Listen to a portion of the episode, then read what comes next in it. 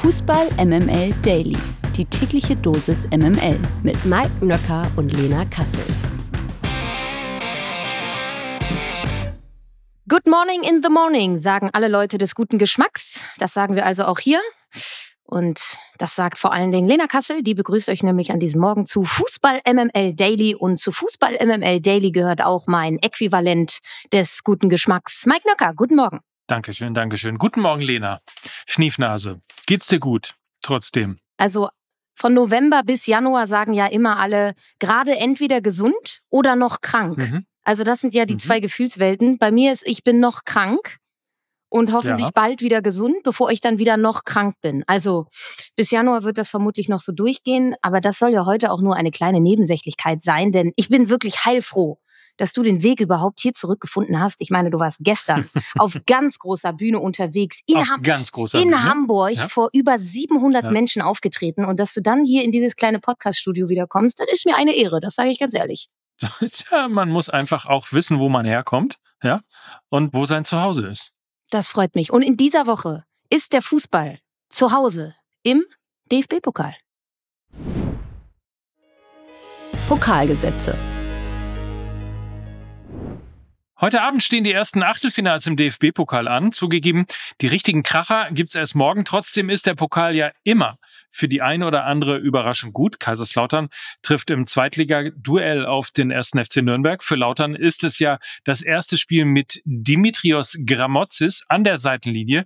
Eine weitere Zweitliga-Paarung sehen wir dann in Magdeburg. Dort empfängt nämlich Magdeburg Fortuna Düsseldorf und Zweitliga-Spitzenreiter Spitzenreiter, Spitzenreiter, hey, muss äh, zum, also der FC St. Pauli, aber ist ja klar, ne? Also Spitzenreiter St. Pauli ist ja eine Tautologie.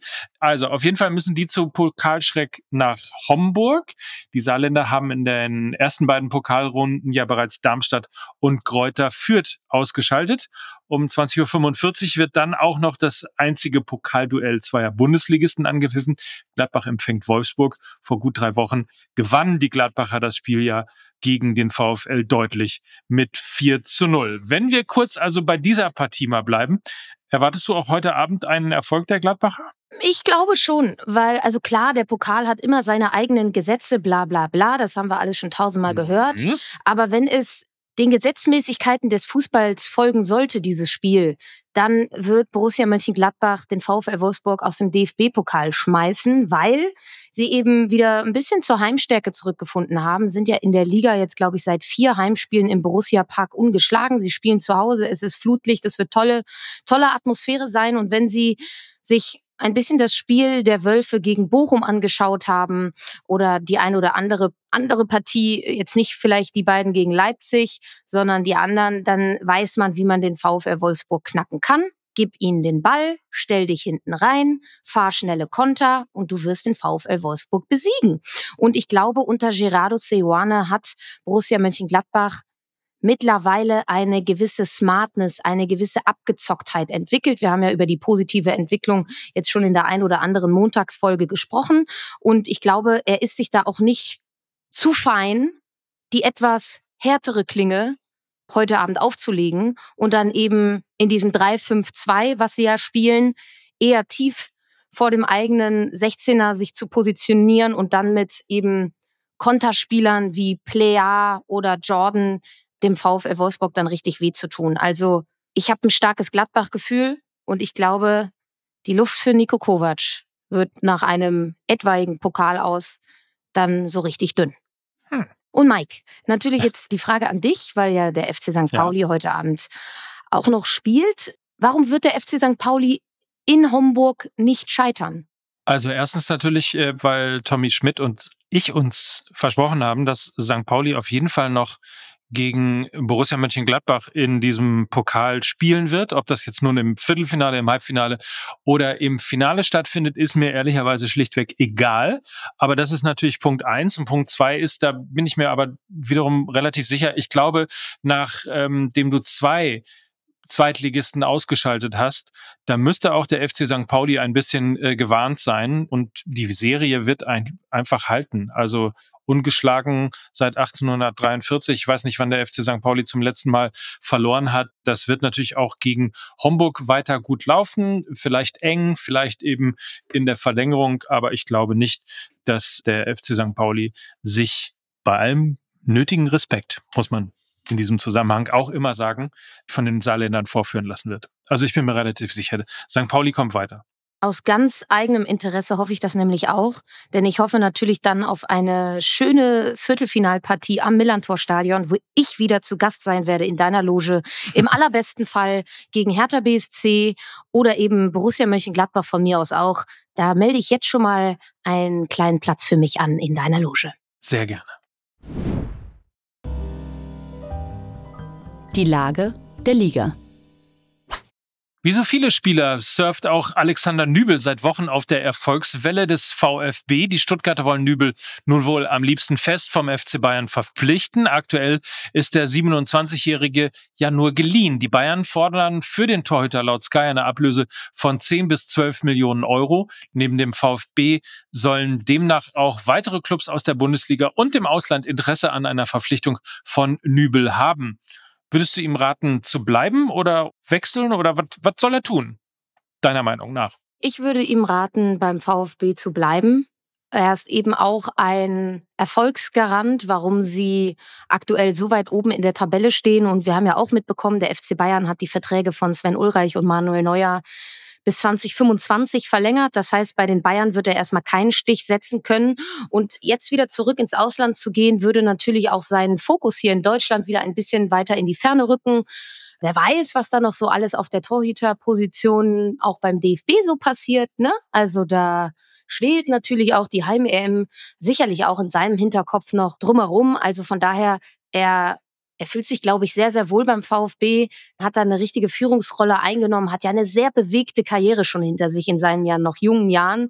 Und jetzt habe ich das Gefühl, er ist angekommen. Ja, nach dem ganzen Hickhack mit Schalke, Bayern und dann irgendwie in Monaco unterwegs und keine Ahnung was. Also bleib doch einfach hier, Junge, und genieß das Vertrauen, was du da beim VfB hast. Und so wie es ausschaut, werden die nächstes Jahr international spielen. Und da wäre es schon dumm, wenn er jetzt wieder, keine Ahnung, sich ein bisschen zu schnell schon satt gegessen hat, um jetzt wieder eine neue Aufgabe irgendwo, keine Ahnung, anzunehmen. Also ich würde davon die Finger lassen und dann eher jetzt auf Kontinuität setzen und eine tragende Rolle beim VfB Stuttgart auch in der neuen Saison spielen. Und den Unterschied zwischen Wiesen und Vasen, den merkt man ja nach drei Drinks sowieso nicht mehr. Das ist auch korrekt, ja. Die MML Gerüchteküche. Nach Dominik Schoboschlei, Ibrahima Konate und Naby Keita könnte nun ein weiterer Star von RB Leipzig zum FC Liverpool wechseln. Ein belgischer Journalist schreibt nämlich, dass Liverpool eine Transferoffensive für Luis Openda plant. Demnach soll der Stürmer spätestens im Sommer bei den Reds aufschlagen. Der belgische Nationalspieler war ja erst im Sommer für knapp 40 Millionen Euro vom RC Lens zu RB Leipzig gewechselt. Berichten zufolge ist dabei eine Ausstiegsklausel verankert worden, die es dem 23-Jährigen ermöglicht, Leipzig im Sommer 2025 für 80 Millionen Euro wieder zu verlassen. So oder so. Openda ist ein extrem interessanter Spieler, eine extrem interessante Personalie. In 13 Bundesligaspielen konnte er bereits 10 Treffer erzielen. Hinzu kommen vier Tore in fünf Champions League Partien. Insofern äh, natürlich sofort schreit ja in diesen Zeiten nach einer naja, sind doch noch nicht mal eine halbe Saison. Auf jeden Fall nach einer guten, fast halben Saison. Jeder nach einem Wechsel. Aber äh, die Frage ist natürlich, äh, traust du ihm den nächsten Schritt im kommenden Sommer schon zu? Ich glaube schon. Also er ist natürlich nicht absoluter Topscorer nur bei den Leipzigern. Er absolviert auch die meisten Schüsse aufs Tor. Er ist der Topscorer. Er hat den Top-Speed. Er hat die meisten Minuten. Äh, er braucht die wenigsten Minuten für einen Scorerpunkt und so weiter und so fort. Alles Top-Werte. Er hat in der Champions League, du hast es angesprochen, schon bereits vier Treffer unter Beweis gestellt, dass er sich mit den Besten der Besten messen kann. Und das ist eben ein Leipziger Transfer gewesen, der genau so auch ausgelegt war. Also mit solchen Spielern wie Openda hält RB Leipzig das Financial Fair Play ein. Und das ist genau so auch geplant, ne? dass sie den verpflichten, sie geben ihm Spielzeit, er spielt sich ins Rampenlicht und wechselt dann. Das heißt, es ist einfach ein ganz normaler Leipzig-Transfer gewesen. Und persönlich, glaube ich, hat er jetzt in der Champions League unter Beweis gestellt, dass er für den nächsten Schritt bereit ist. Die Bundesliga ist eine Sache, aber in der Champions League eben auch so zu brillieren, ist dann eben die andere. Und von daher, glaube ich, würde es mich nicht wundern, wenn er im kommenden Sommer schon wieder wechselt, ja. Das wäre übrigens schade. Aber möglicherweise auch ein Zustand, der die Bundesliga ganz gut beschreibt. Und es könnte äh, von daher auch, weil ich ja gesagt habe, es ist irgendwie so ein typischer Leipzig-Transfer, es hätte hier auch der Jingle, die logische Konsequenz gepasst für mich. Das ist richtig. Dafür kommt aber jetzt dieser Jingle hier.